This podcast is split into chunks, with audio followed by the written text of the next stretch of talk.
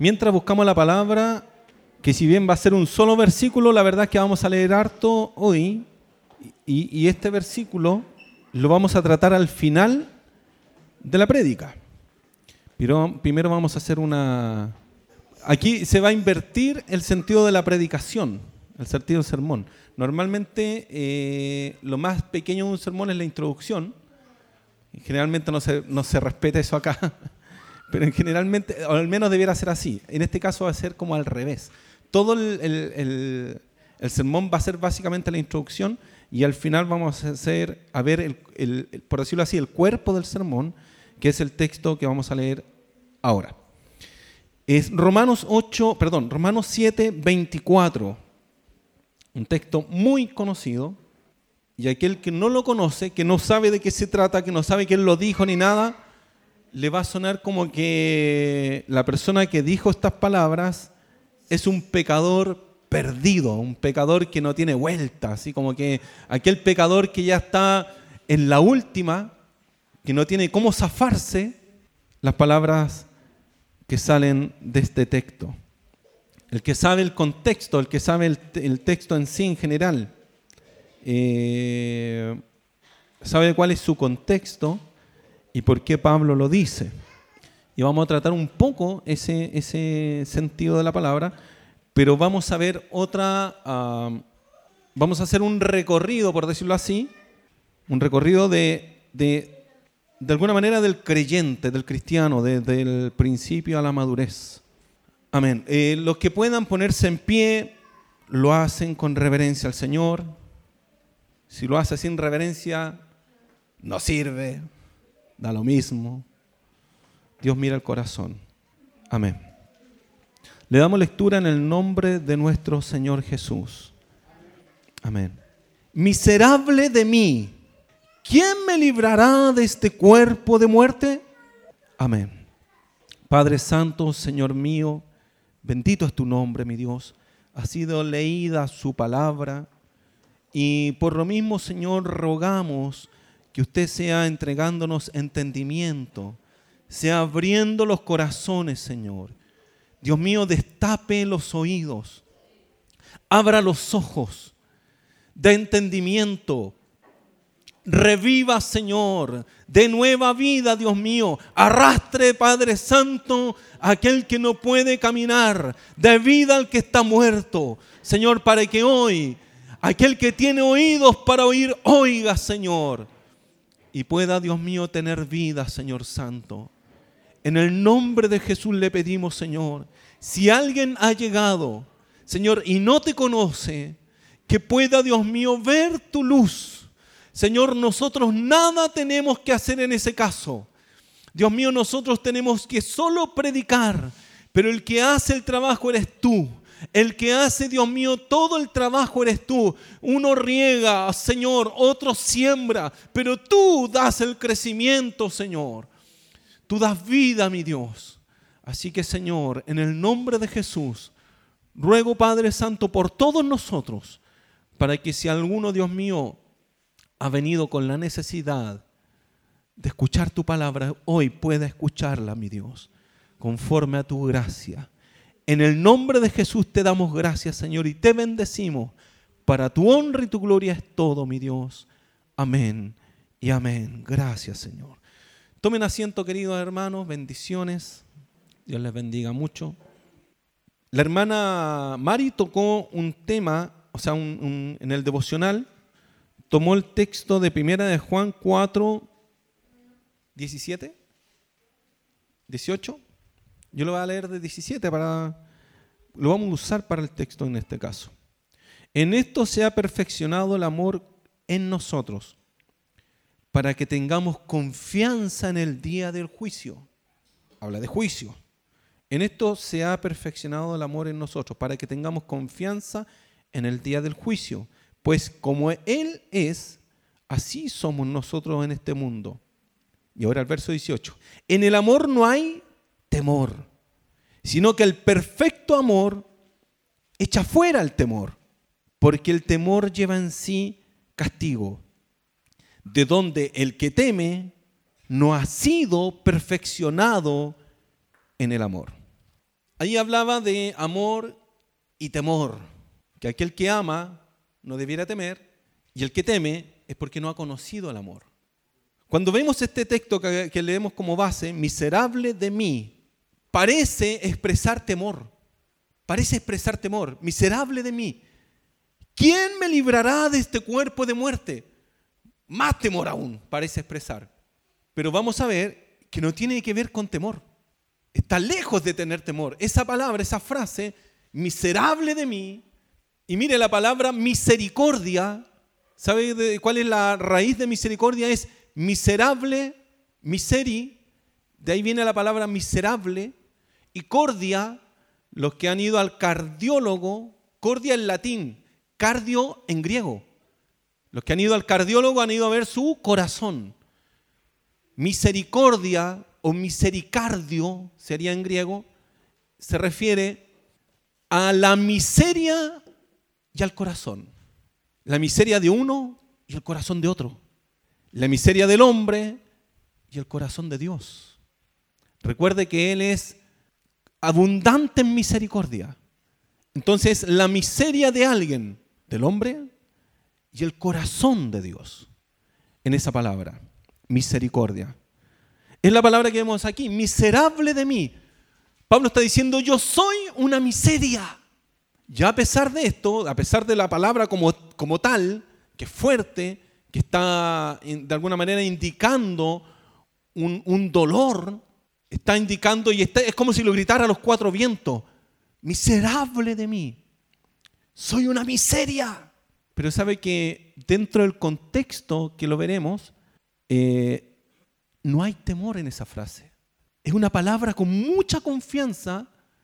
De hecho, el verso siguiente lo podemos ver. Gracias doy a Dios, dice el verso siguiente. Después de esa frase, miserable de mí, ¿quién me librará de este cuerpo de muerte?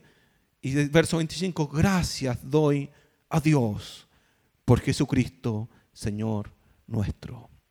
¿Qué es lo que quiero que veamos? Mire, hace dos semanas, o una semana ya parece recién, nos juntamos eh, compañeros de básica. Como tres, dos semanas antes de eso, o una semana y media antes de eso, me contactaron. Me dijeron, una, persona me dijo, Cristian, mira, sabes que están juntando eso los de básica, ¿puedo dar tu teléfono? Porque yo sé que tú no lo das y no eres muy... Sí, dale nomás. Y me contactaron, Cristian, vaya a ir. Sí, voy a ir. ¿Y qué van a hacer? Les pregunté, ¿van a hacer un asadito? Sí, ya, yo me lo ocupo el asado. Así que estoy toda la noche en, la parrilla ahí sirviendo a todos. Incluso había un compañero que decía, porque él sabe que soy cristiano. Y me decía, no, pero si no estáis aquí para esto, tenéis que disfrutar. ¿Cómo voy a estar sirviendo toda la noche? No puede ser, pues me decía. Y yo lo escuchaba nomás, le decía, sírvete algo. No, pero es que no podéis ser, tenéis que compartir como todos los demás. ¿Cómo voy a estar sirviendo toda la noche así como... Y más encima después andaba copeteado. Y más odioso. Ay, pero es que no podéis, porque éramos juntas cuando jóvenes, cuando niños. Pero no podéis estar sirviendo toda la noche. Y cuando, antes de irme, le dije, ¿queréis saber por qué serví toda la noche? Mira, un momento donde más encima él se declara ateo. Le dije, ¿queréis saber mi razón? Pero te lo voy a decir a través de la Biblia, porque eso es lo que sé hablar. Mira, Cristo en un momento estaban los discípulos discutiendo quién era el mayor. Y Cristo dijo, no sea entre vosotros así. Entre el mundo los reyes y los emperadores y los gobernantes se enseñorean de las naciones, pero entre vosotros no será así. Sino que, y le hice una pausa así como lo está diciendo ahora, el mayor servirá al menor. Y él hizo así. Ah, como que entendió que en ese momento, en ese momento no sé si fue una luz de Dios, no sé, o el copete, pero como que entendió que fue para mí una honra servir. Eso pasa, el servir me refiero a ser honra, cuando alguien ha conocido a Dios. Y no lo digo así, hermanos, he conocido a Dios. No, no, no, no con ese afán, sino más bien que una persona puede entender que ha conocido a Dios, por ejemplo, cuando sirve, cuando sirve de corazón, no para ser visto, no para que los demás hablen bien de él, sino cuando sirve de corazón. Si sirve para que los demás sean vistos es un religioso, porque los fariseos, todo lo que hacían, recuerde que si uno, una persona, yo le pregunto a alguien y lo he hecho en diversas oportunidades, sobre todo cuando vamos a visitar hogares, le pregunto, ¿qué es para usted un buen cristiano? Pero uno bueno. Y me dice, y yo le voy ayudando un poco, dándole pistas. Me dice, ¿qué, ¿cómo tiene que ser para la oración? No, tiene que ser bueno para la oración. Y para ir a la iglesia, no, siempre. Y diezmo, por supuesto. Y, ofrenda, sí, también. Y ayuno, ah, por supuesto también. Y tiene que leer la Biblia, siempre. Y ahí le digo, bueno, los fariseos eran así. Los fariseos hacían todo eso. Entonces parece que esa estructura externa no tiene que ver con el servicio a Dios, sino que tiene que ser algo más profundo y que eso es lo que tiene que descubrir. Mire, tocamos este texto, como le digo, miserable de mí, ¿quién me librará de este cuerpo de muerte? Y les dije en un principio, antes de empezar la predica, que lo vamos a ver al final, porque quiero que analicemos unos textos bíblicos para poder llegar en conclusión a este texto. Vamos a ir a Lucas 3, verso 7, pastor. Bueno, entonces en ese grupo que se hizo de WhatsApp de, los, del curso de octavo, de las, que salimos en octavo, imagínense, yo tengo 42 años, hace 29 años que no nos veíamos con la mayoría. La mayoría nada, no sabíamos nada de nada. Hay unos que están súper bien, empresarios, de todo hay un poco. Hay otros que están muy mal. La mayoría estaba muy mal. Estaban todos casados. Ah, no, bravo. Pero yo estaba casado, pero con Dios. Ah. No, ahí estaban, eh, y uno se va viendo, qué sé yo. Y ahí, mire, porque yo la última vez que hablé con ellos, en general con la mayoría, éramos niños de 13 años. Porque estábamos en octavo, 13 años. Bueno, yo tenía 18, pero cosas de la, de la vida. no. 13 años, la mayoría. Más chicos que el Isaac. Un año menos y un año más que la Antonia. Así es, chicos. Y escucharlo ahora de que niegan a Dios, de que uno hablan de que no, como haya creer esas cuestiones. Así. Uno se salió hasta del grupo porque empezaron a enviar bendiciones. Yo la verdad es que no ni hablo. Si alguien me dice, oye hermano, usted o pastor Cristi, usted nunca me habla, la verdad es que no hablo con nadie. Solo con Dios. Pero no por WhatsApp. Pero por WhatsApp en general solo hablo cuando me hablan. Rara vez hablo con alguien. Entonces yo voy leyendo ahí, de repente hay 100 mensajes, y veo uno conflictivo, no sé, dijeron tal cosa y me pongo a buscar para atrás qué, pasó, para entender el contexto. Y ahí uno, claro, se salió porque hablaban de Dios, porque hablaban de la misericordia de Dios, no sé, y por todo esto que está pasando. Entonces creo que, pero no habló ahí, sino que hablaba en el Facebook. Entonces ahí se salió del grupo de Facebook, también no sé qué y todos pelándolo, todos hablando mal de él. Lo mismo que minutos atrás hablan de bendiciones y cosas así, después dicen, no, este así, este asá, este tal por cual. Y uno dice, ay, increíble como dice la palabra, dice que de una, de una fuente de agua no pueden salir agua dulce y amarga. No puede salir. Y eso se refiere a cristianos, ¿cierto? No, no se refiere al mundo. En el mundo puede salir así, pero cristianos deben salir siempre fuentes de bendición. Entonces, hay unos que no quieren saber nada de Dios, no les interesa, se salen hasta el grupo de WhatsApp con, con, tal de no escuchar nada de Dios. Y otros que no, que están ahí, que, están, que les gusta escuchar de Dios eh, o, palabras así que salgan de bendición, que Señor, y colocan amén y cosas así. Pero si uno le habla un poquito más allá de Dios, no, como que le incomoda, no les gusta. Miren lo que pasa aquí en, en esta parte. Dice, y decía, ¿quién? Juan el Bautista. Juan el Bautista había recién eh, comenzado, por decirlo así, su ministerio, si bien su ministerio llevaba 30 años, porque desde el momento que nació, recuerda, incluso antes de nacer ya fue ungido por el Espíritu Santo. De modo que el ministerio de Juan el Bautista parte antes del año 30, cuando él se da a conocer al mundo. Ya desde antes él viene preparándose, viene dispuesto por Dios, pero preparándose en palabra, en mensaje, en conocer, en todo un poco, para llegar al eh, evangelio en sí, para empezar a entregar, mejor dicho, su mensaje.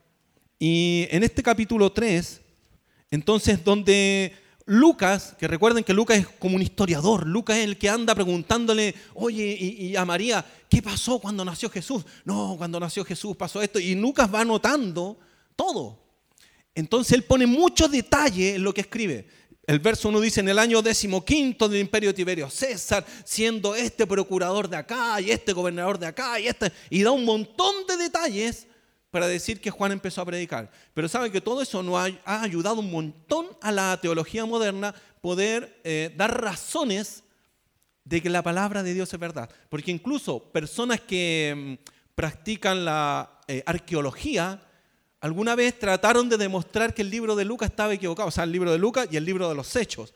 indicando que eran falsedades, que todo era invento, y empezaron a pegarse con puras piedras, porque empezaron a ver que todo era tan exacto que después terminaron aceptando el libro de Lucas como un, libro histórico, pues demasiado exacto. Bueno, y aquí se habla de que estaba en, una, parte de la historia de la humanidad que aparece este hombre. Y dice así, y decía a las multitudes, a la gente que estaba ahí. Y aquí es especial entender un poco el contexto. Juan, ¿dónde está predicando? Es en el desierto. Él no va a, las ciudades. Él no va y no se anda paseando como Jesús en la ciudad y gritando ahí. No, él está en el desierto. Y para ponerlo en más contexto todavía, mire, los que no conocen un poco de la historia, a ver cómo lo hago. Voy a tratar de, trate de, guiarse por esto. Este es el mar, o sea, perdón, el río Jordán.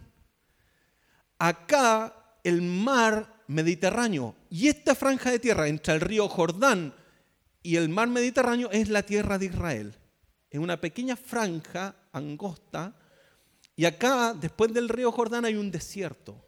Bueno, el pueblo de Israel, cuando uno lo sitúa en el mapa, cuando sale de Egipto, sale de acá abajo. Abajo está Egipto, debajo del mar Mediterráneo en el mapa está Egipto. Sale de ahí y acá está el mar rojo. Cruzan el mar rojo y se van al desierto y ahí están 40 años hasta que pasan el Jordán a conquistar la tierra.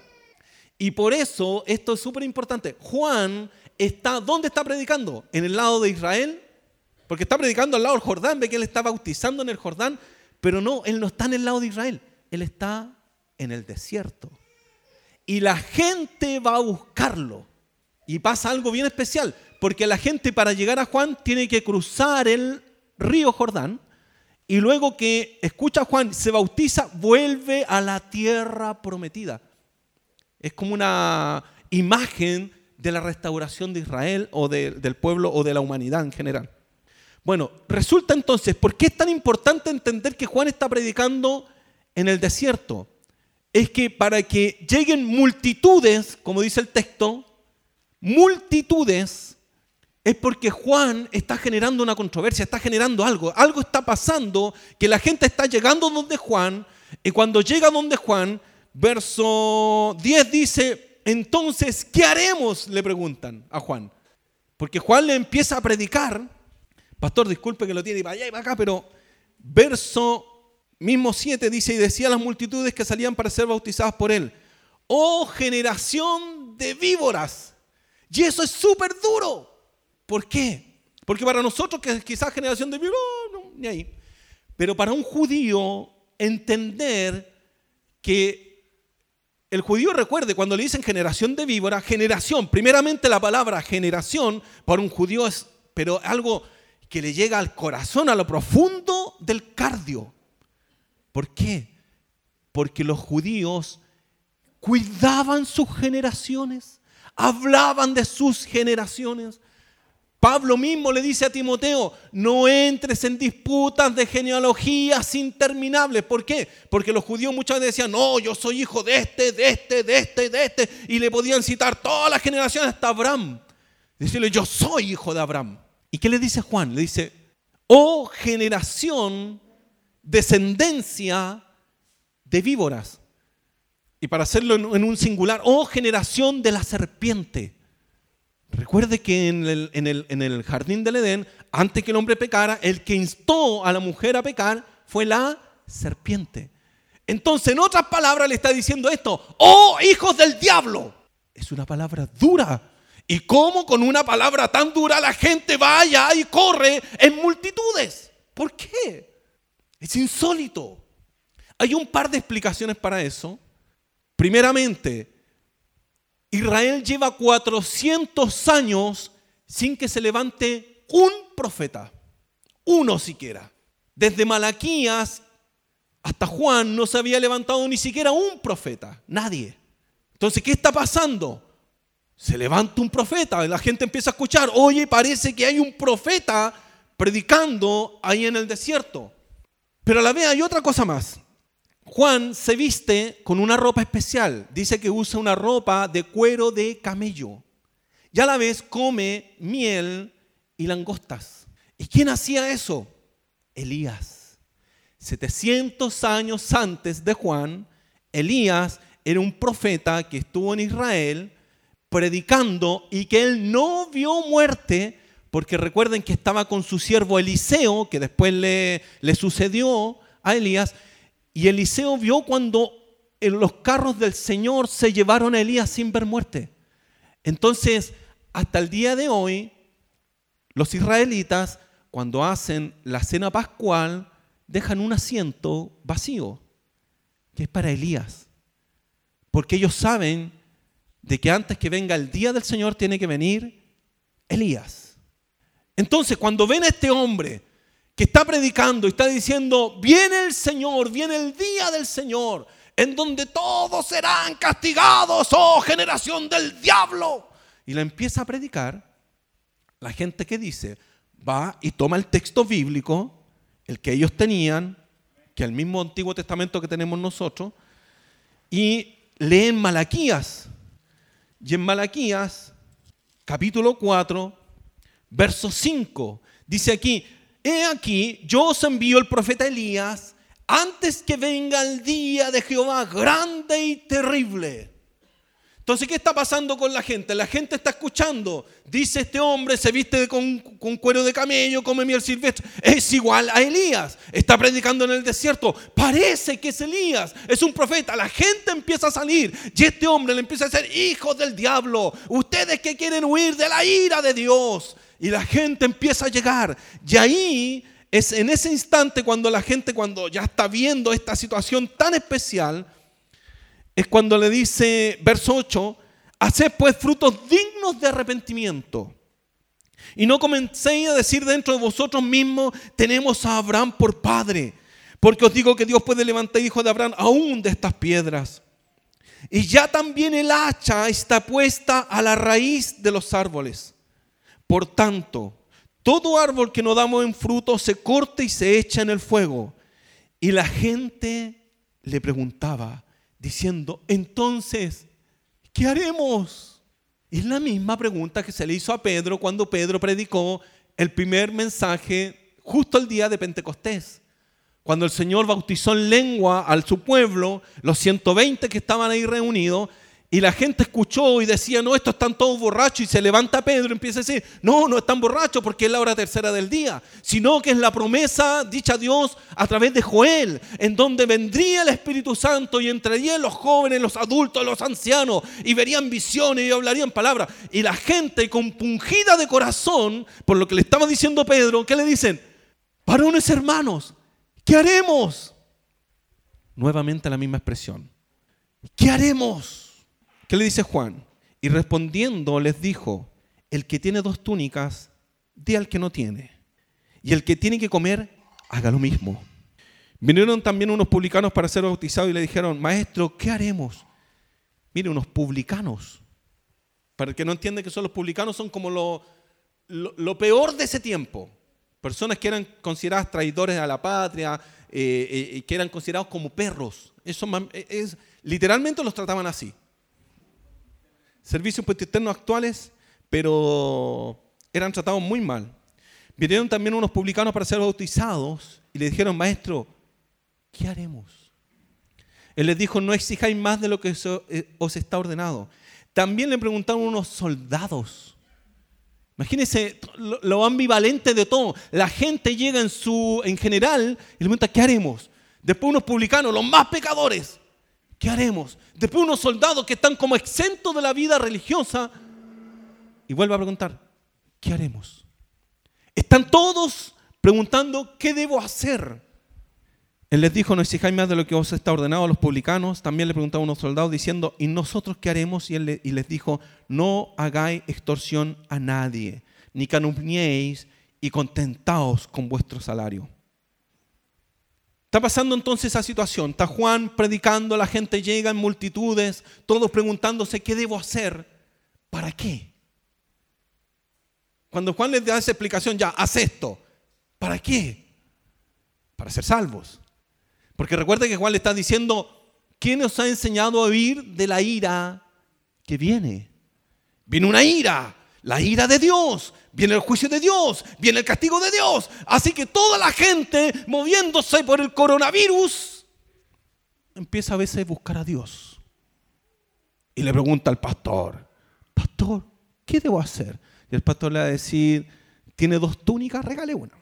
No, no le va a decir eso. Le va a decir, vaya a la iglesia, hermano, alabe a Dios, busque al Señor, ore. Todas esas cosas se les va a decir.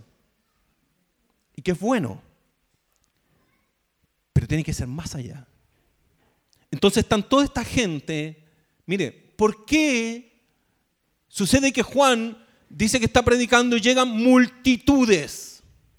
Pero cuando Jesús empieza a predicar, ¿qué sucede? La gente, si bien le sigue en un momento, llega otro momento en la cual lo desprecia y le dice, no te queremos, no queremos a este, danos a Barrabás. ¿Qué pasó?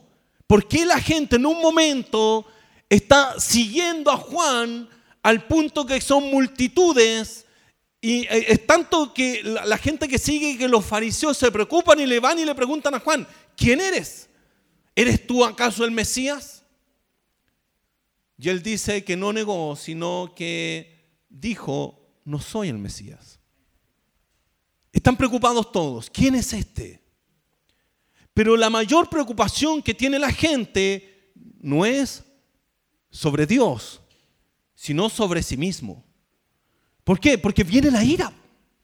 Ellos saben, de acuerdo al texto de Malaquía, dice, os envío al profeta Elías antes que venga el día grande y terrible de Jehová. Entonces la gente viendo eso dice, oh, viene el día del Señor, arrepintamos Juan, ¿qué debo hacer? Da una túnica. ¿Qué debo hacer yo? No pidáis más. ¿Y qué debo hacer yo? Contentaos con vuestro salario. ¿Qué debemos hacer? Lo más seguro, aquí se colocan tres preguntas, pero es muy probable que la gente en su afán de tener una buena conexión con Dios, preguntara y preguntar, ¿y qué hago yo? ¿Y qué hago yo? ¿Y qué hago yo? Y Juan les está enseñando a cada uno conforme a su necesidad, conforme a sus dudas. Y están ahí, todos expectantes. ¿Por qué? Porque viene el día del Señor. Es como Mufasa. Los que no el Rey León se van a acordar van a estar con temor. ¿Y qué pasó después? ¿Por qué a Jesús incluso lo crucifican? ¿Por qué la gente empieza a crucifícale? Porque Juan murió. Juan murió y lo más seguro que cuando Juan es decapitado, mucha gente, porque no todas lo supieron, porque recuerde que en ese tiempo no había diario, no había internet, no había comunicación más que la boca a boca. Por eso en un momento cuando Jesús le pregunta a sus discípulos, ¿quién dice la gente que soy yo? Uno dice, unos dicen que eres Juan, porque muchos no sabían que Juan había muerto. Y pensaban que era Juan, el Bautista, que ahora en vez de estar en el desierto andaba por las calles. Pero mucha gente que sí supo que Juan murió, que dijo, oh, Juan murió, va a venir el, el cataclismo. Recuerde que Juan estuvo seis meses y pasaron tres años más que estuvo predicando Cristo. ¿Y qué pasó? Viene el cataclismo, murió Juan, ya firmémonos todo, te alabaremos, Señor, te alabaremos. Y empiezan todos juntos unidos a, adorar al Señor. Y pasa un mes, y pasan dos meses, y pasan tres meses, y seis meses, y un año. Tres años después ya nadie se acordaba de la ira venidera de Dios. Todos se olvidaron. ¿Por qué? Porque vino Juan y viene la ira venidera antes que venga esa ira, dice, enviaré a mi profeta Elías. Se fue Elías, no vino nada, se olvidaron, chao. Muchas veces sucede con la iglesia de Dios que hay gente que incluso que las maltratan en las mismas iglesias, que les dicen una cosa, les dicen ya, ya, y mucha gente se sostiene ahí por el temor. Están con temor de que Dios les castigue y hay un temor aún más reverente que incluso yo admiro. Ese temor en donde dicen, no, yo no me moveré de aquí porque Dios me puso aquí. Bendito Dios, sí. Esa gente que es tan humilde para pensar así, bendito Dios. Yo admiro a esa gente porque sirven de corazón a Dios y no se van a mover de ahí, aunque los maltraten, por un temor reverente a Dios. Hay otros que están con un temor diferente, que es un temor al castigo. Que si hago esto, Dios me va a castigar. Si me pongo esta ropa, Dios me va a castigar. Que si digo esto, Dios me va a castigar. Es triste ese tipo de, escenario. Dice el libro de Hebreos, capítulo 6, dice que los primeros rudimentos de la doctrina de Cristo, ¿a qué se refieren los primeros rudimentos? La imposición de mano, que ahí mismo lo dice, la imposición de mano, eh, eh, el, evitar la, la, fe en obras muertas. Dice, ¿qué se refiere a eso? A que yo hago esto para ser salvo. No, ya no existe eso.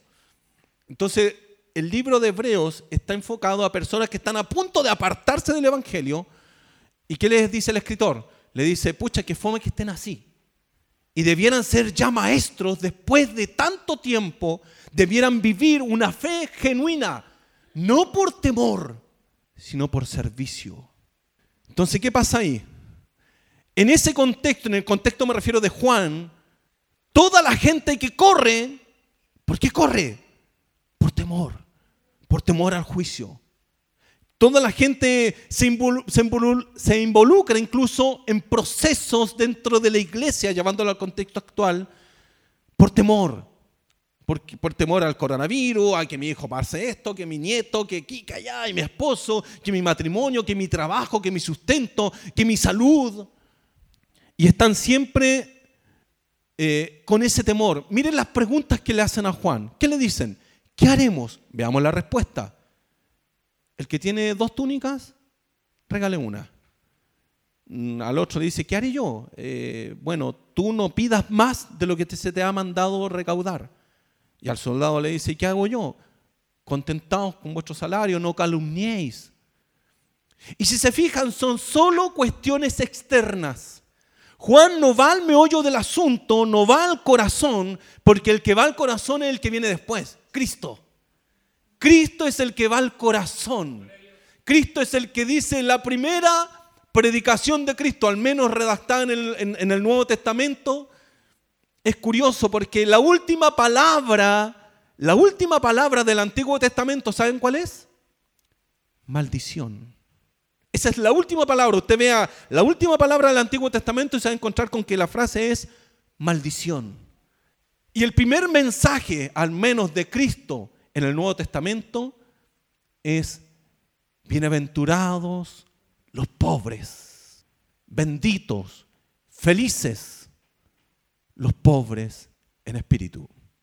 Y es notar que esa palabra pobres está mal traducida, porque la traducción real debiera ser los miserables, los indigentes, los que no tienen nada, absolutamente nada, que ofrecerle a Dios, porque de los tales es el reino de los cielos. Esa es la palabra de Jesús. Ahí, ¿qué está haciendo Jesús? Jesús está evocando al corazón. Porque Juan les dice las obras. Hagan esto, hagan esto, esto otro, esto otro, aquí y allá. Pero Jesús, ¿qué hace? Viene a revelarnos el Evangelio. ¿Y qué le dice al cristiano? Bienaventurados los que no tienen nada que ofrecerle a Dios. Bienaventurados aquellos que se miran a sí mismos y se encuentran miserables. Porque de los tales es el reino de Dios. Pero ¿cómo? de los miserables. O sea, yo me tengo que encontrar miserable, ser, soy ni, ni el perro, Señor, ni la pulga del perro, Señor. Y ahí va a ser hijo de Dios. Porque cualquiera podría decirlo. Una cosa es decirlo. Y otra cosa es saberlo y sentirlo. Eso es lo que pasa con Pablo. Cuando Pablo dice miserable de mí, no lo dice en forma coloquial, no lo dice para caerle bien al resto, no lo dice para cumplir, lo dice, lo dice desde su más profundo interior, su ser interior. Lo dice desde su más profundo razonamiento. Cuando llega a esa conclusión, miserable de mí. Mire, cuando usted pregunta al católico en relación a Dios, y le dice, para ti, ¿quién es Dios? Y usted y el católico, y vamos a incluir al testigo de Jehová, y vamos a incluir al mormón, y vamos a incluir a todos los que hablan de Dios. Y si usted le pregunta, ¿quién es Dios? Y para poder guiarlos en una pauta, y, no se vayan con una explicación desordenada, usted le pone una pauta en donde dice, ¿Dios es soberano? Sí, vamos a poner. ¿Dios es el creador de todo? Sí. ¿Dios es el amo de todo? Sí. ¿Dios es el ser supremo? Sí. Y todos vamos a colocar lo mismo, exactamente igual. Todos vamos a responder de la misma manera. Pero es curioso que aunque todos pensemos lo mismo de Dios, no vivamos lo mismo de Dios. Algo pasa que a pesar de hacer una profesión de fe o una confesión de fe, aún nuestra fe sea diferente. Por más que esa confesión de fe sea la misma, la profesión de la fe es diferente. ¿A qué se debe?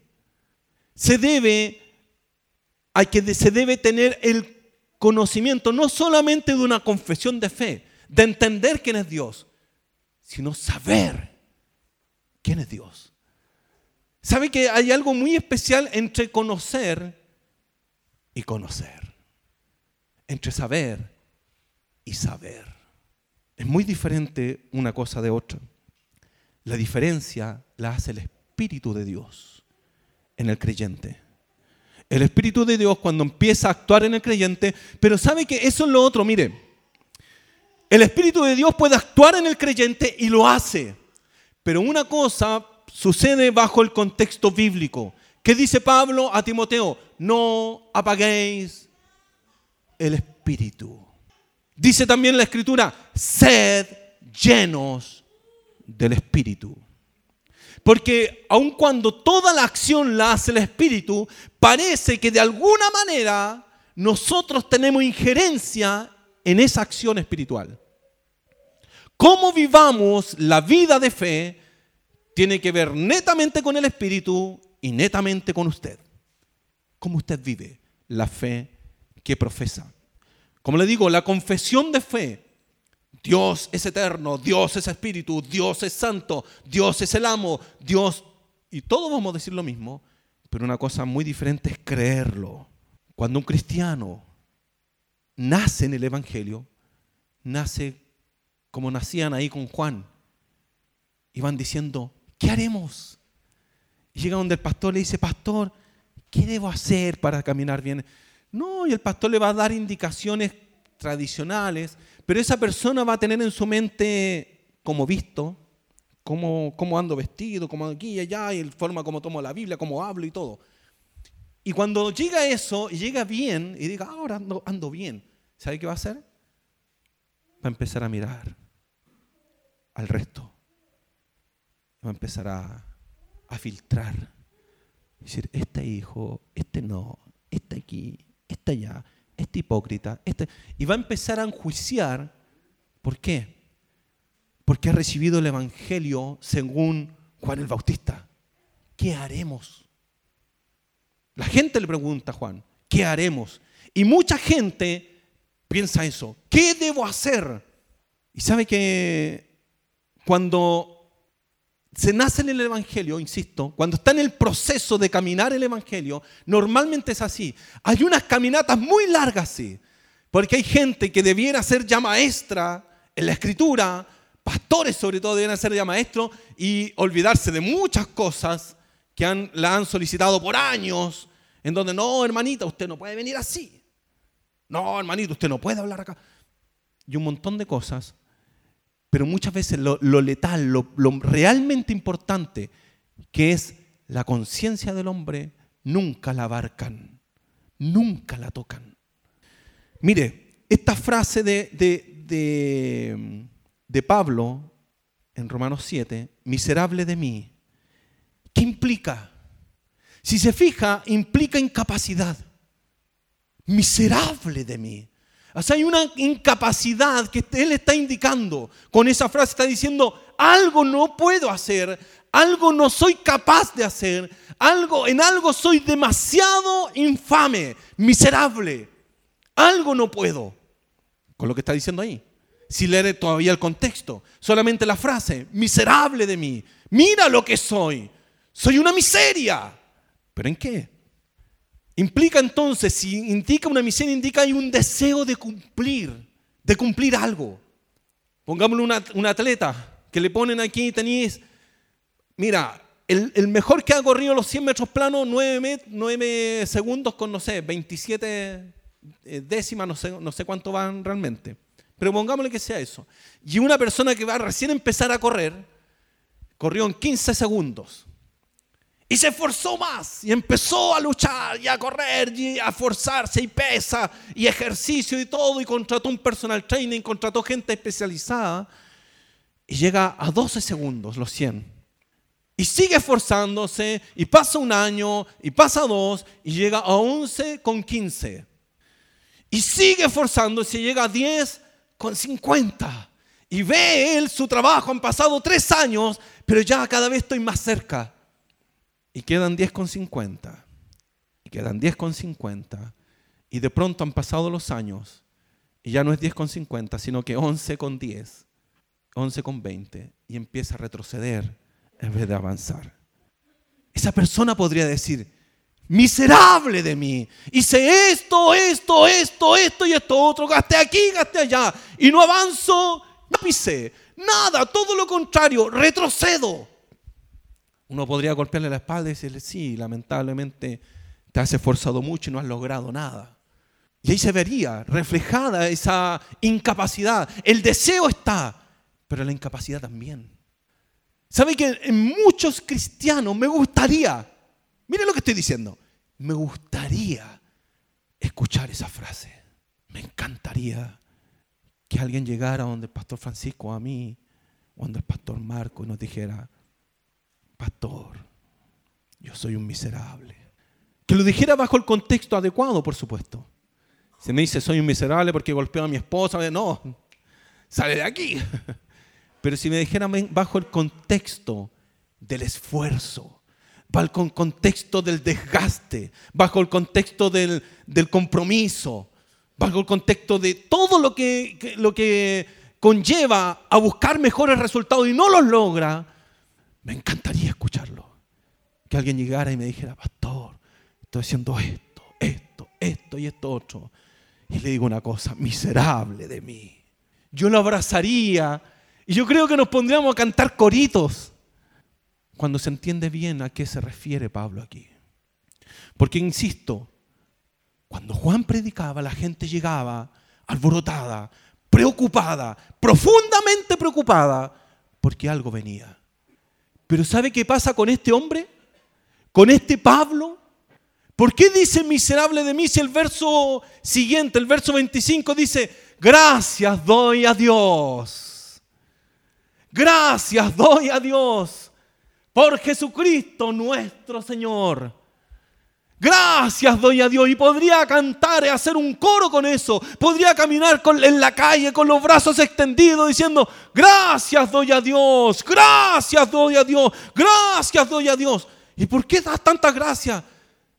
Verso anterior miserable de mí. Uno diría, este está loco, este, este, ¿cómo se llama de estos que tienen doble polaridad, los bipolares?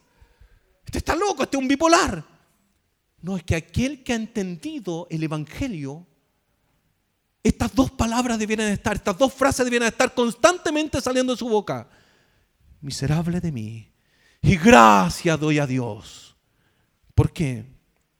Lo que hablamos recién de aquel atleta que se esfuerza y trata de crecer es lo que debiera tener todo cristiano. Eso dice la escritura. Dice que, el, Evangelio es como un atleta que se esfuerza por llegar a la meta. Es como un, un, agricultor que todos los días trabaja para arar la tierra, llevar la semilla, la riega y la cuida para que dé fruto. Es aquel que está trabajando constantemente para que se produzca algo. El asunto es, ¿qué quieres que se produzca? ¿Qué es lo que busca que se produzca? Ese hombre, el atleta, lo que quería llegar a los, a los 100 metros planos igualando o superando al mejor del mundo. Y cuando no lo logra, Dios, oh, miserable de mí, no lo he logrado. El cristiano debiera sentir aquello. Desear profundamente ser el mejor. Y no digo con esto ser el mejor en obras, en hechos. No, no, no. ser el mejor en no fallarle a Dios. Solo eso. Mire lo que dice 1 Corintios capítulo 12, verso 31. Procurad, pues, los dones mejores. ¿Qué estaba pasando ahí? Capítulo 12, Pablo le está hablando de los dones de la iglesia corintia. La iglesia corintia es una iglesia muy confundida, que está siempre peleando por una cosa y por otra, que yo soy de Pablo, que yo de Apolo, que yo de Cefa, que yo de Cristo. Están en una y otra discusión. Y llega un momento en que unos se ponían a hablar en lenguas, otros se ponían a profetizar, el desorden en la congregación, estaba la escoba, unos se creían un más que otro y así. ¿Y qué le dice Pablo? Le empieza a ordenar, le dice, mira, el que habla en lengua, si no hay intérprete se calla, y cuando profeticen no más de tres, y por orden, y empieza a establecer un orden. Y cuando llega al final del capítulo 12, ¿qué le dice? Procurad, busquen, anhelen los mejores dones. Busquen esas cosas tan preciadas que son los dones de Dios. Pero ese más es un pero. Y recuerdan lo que es un pero, un adversativo, que indica que todo lo anterior no sirve o al menos se decae cuando viene lo, superior o lo que sigue. Como lo hemos mencionado un montón de veces y lo sigo reiterando, Pastor Francisco aquí bañadito, no, no está bañado, perfumadito, peinadito, bien buena ropa, pero no se bañó, eso siempre hemos dicho, ¿cierto? Y algunos lo han sentido. Procurad pues los dones mejores, los mejores dones, procuren los mejores dones. Pero, pero, les muestro un camino más excelente, más excelente que el don, que la profecía, que la lengua, que la vestimenta, que el hablar, que la oratoria, que todo, más un, camino aún más excelente que todo, incluso aquello, porque recuerde, son dones de Dios. Pero hay un camino más excelente y ahí parte el capítulo 13, verso 1. Si yo hablase lenguas humanas y angélicas y no tengo amor, vengo a ser como metal que resuena o címbalo que retine. Y empieza la exposición del amor. El amor todo lo puede, todo lo sufre, todo lo soporta, no tiene envidia, no se capta. Y así empieza a hablar Pablo del amor. Ese es el camino más excelente. El amor. Y ahí surge la pregunta, ¿el amor ¿A quién? Al hermano, a Dios, sí, a todo. Por eso el texto que partimos el inicio que habló nuestra hermana Mari, el amor echa fuera el temor. Ya no tiene temor. Aquel que ama ya no tiene temor, para aquel que ama al prójimo. O sea, si alguien ama al prójimo puede estar totalmente tranquilo y dice, no, Dios te va a salvar. Así no dice la escritura. Porque dice ahí que si incluso me entregara mi cuerpo para ser quemado por otros, y entregar a todos mis bienes a otros, pero no tengo amor. Bueno, ¿cómo alguien puede entregar sus bienes, puede entregar todo y aún no tener amor? Es porque ese amor es el amor de Dios. Y el amor a Dios. Le pongo en antecedentes de esto porque es súper importante. Y aquí donde, aquí es donde se caen todas las confesiones de fe. Todo lo que usted haga, viva, piense, todo no debe ser para el pastor, para la iglesia, para nadie. Solo y exclusivamente para Dios. Dice la escritura que todo lo que está hecho, los salvados, los perdidos, todo es para la gloria de Dios. De modo que si alguien hace algo para que no se haga, no sea para la gloria de Dios, no sirve. Todo debe ser para la gloria de Dios. Todo, ahí en donde todo tiene sentido. Ahí en donde se muestra entonces la excelencia. Procurad pues los dones mejores, procurad los mejores dones, pero ya les muestra un camino aún más excelente. Procurad la mejor voz para cantar a Dios, procurar el mejor, el mejor tono de voz, el mejor tilde, la mejor, la mejor potencia de voz. Pero si no es para Dios, de nada sirve. Predicar, ser el mejor predicador. Instruyete en la palabra. Procura dar buenos sermones. Procura entregar la palabra con denuedo. Pero si no es para Dios, de nada sirve. Y ahora nos metemos al texto en sí para estar culminando. Pablo, capítulo 7, verso 21 solamente en adelante, llega a esta conclusión. Así que, ahora entiendo, así que, en conclusión, queriendo yo hacer el bien, hallo esta ley. que el mal está en mí. ¿Cuándo sé que un cristiano es maduro en la fe? Cuando dice esa frase. Ahora sé que el mal está en mí. Porque sigo teniendo envidias. Yo nunca le voy a exigir como pastor, no sé el pastor Francisco, me imagino que no. Nunca le voy a exigir que no tenga envidia. Nunca le voy a exigir que no tenga rencor. Nunca le voy a exigir que no pelee. Nunca le voy a exigir que no grite y que no tenga ira. Lo que le voy a exigir es que perdone. Porque Dios le perdonó. Entonces una persona que no ha perdonado, ¿qué va a decir a sí mismo? Cuando ha conocido al Señor dice esto, miserable de mí, conozco el Evangelio, conozco la profecía, conozco la palabra, voy a la iglesia, alabo su nombre y no soy capaz de perdonar. Miserable de mí. Porque a pesar que canto en la iglesia y hago una y otra cosa, aún tengo envidia. Miserable de mí. Porque aunque tengo las mejores ropas y tengo un excelente trabajo, Aún me cuesta esto y esto otro. Miserable de mí.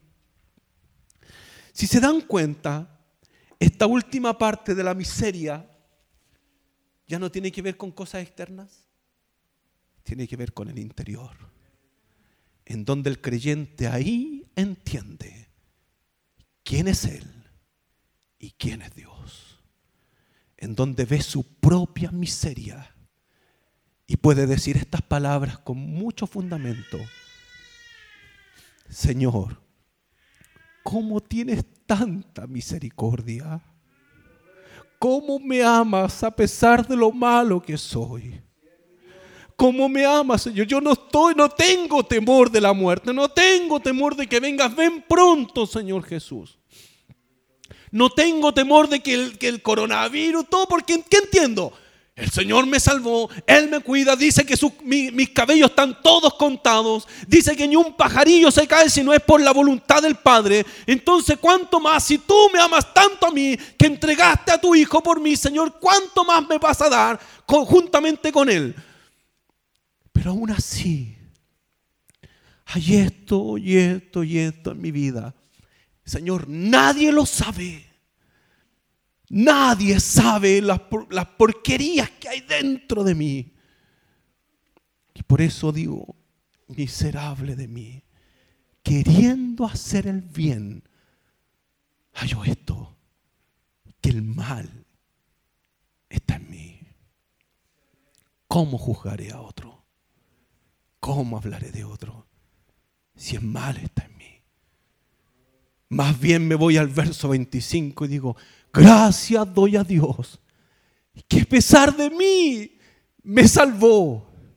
Gracias doy a Dios que a pesar de mi hermano Dios le salvó.